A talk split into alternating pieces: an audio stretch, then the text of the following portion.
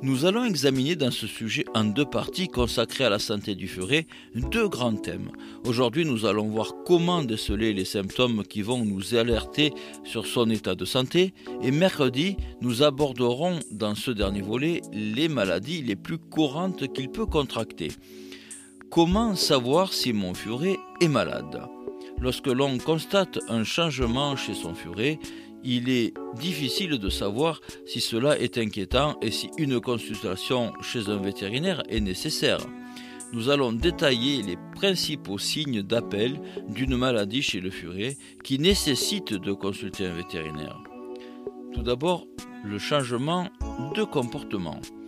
Vous partagez beaucoup de temps avec votre petit compagnon et vous connaissez très bien son comportement. Vous êtes donc le plus à même de détecter rapidement le moindre changement. Tout changement de comportement, prostation, baisse d'activité, agressivité soudaine, doit vous interpeller et vous amener à consulter au plus vite un vétérinaire. L'appétit et la consommation d'eau. Un animal malade refuse généralement de manger et de boire. Une baisse d'appétit, un appétit variable d'un jour à l'autre, voire une anorexie, sont à prendre très au sérieux. De même, un amaigrissement doit faire l'objet d'investigations supplémentaires. Il est conseillé de peser régulièrement son animal pour mettre en évidence toute variation de poids. Bon à savoir, les furets ne transpirent pas comme nous pour réguler leur température. Ils allaitent. Ils supportent relativement bien la chaleur. Ils sont relativement inactifs et dorment beaucoup. Les symptômes respiratoires. Les furets sont particulièrement sensibles aux affections respiratoires. Cela se traduira par des éternuements, de la toux, du jetage nasal, des difficultés respiratoires.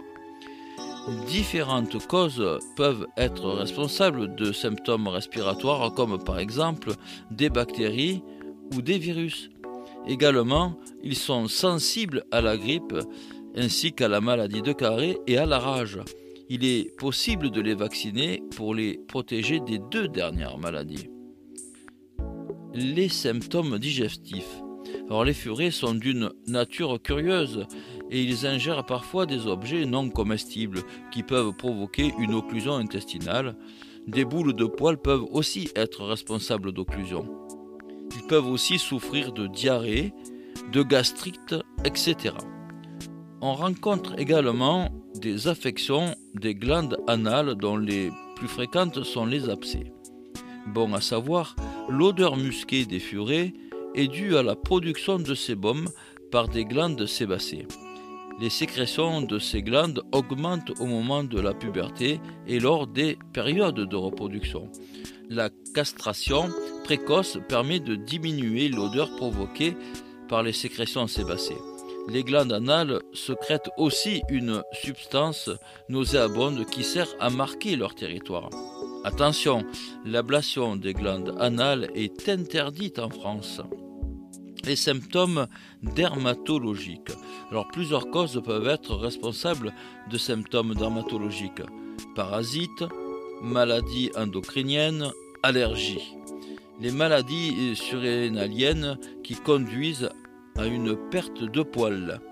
Nous venons de lister les principaux symptômes rencontrés chez les furets.